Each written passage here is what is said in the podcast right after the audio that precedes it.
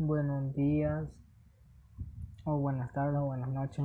Este, yo le voy a hablar sobre tres instituciones que surgieron sobre los acuerdos de paz. Y una de las instituciones que surgió fue la Fuerza Armada. La Fuerza Armada fue creada por Manuel José Arce el 7 de mayo de 1824. La nombraron Legión de la Libertad.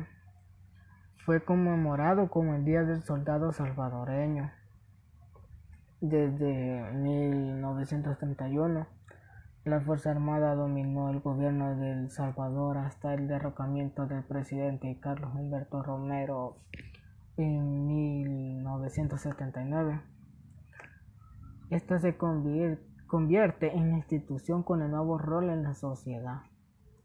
Se debe a la protección del Estado y de su sociedad en general de agresiones militares y externas. Otra de las instituciones que surgió durante los acuerdos de paz fue la PNC.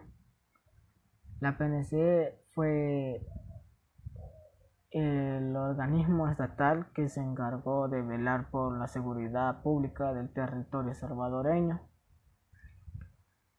Tiene rol de funciones de policía urbana y rural y tiene la obligación de garantizar el orden, la seguridad y la tranquilidad del pueblo salvadoreño.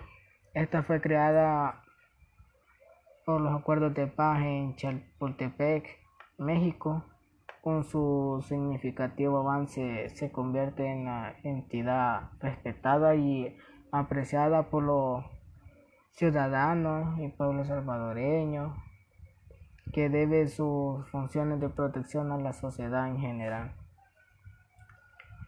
Y otra que otra otra otra institución que surge fue el Tribunal Supremo Electoral el Tribunal Supremo Electoral tiene la autoridad electoral tanto como en el ámbito administrativo como en, el ámbito jurisdiccional.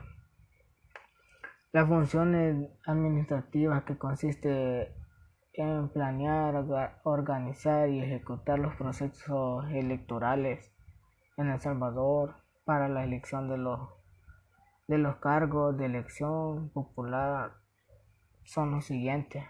Presidente y vicepresidente de la República, diputados a la Asamblea Legislativa, diputados al Parlamento Centroamericano y alcaldes y consejos municipales. La función jurisdiccional que consiste en ser la única instancia que compete para impartir justicia electoral en casos como demanda de los ciudadanos ante la violación de los derechos electorales o dirimir conflictos entre los partidos políticos. Y este organismo estaba formado por tres miembros propietarios e igual número de suplentes designados uno por cada uno de los órganos del Estado.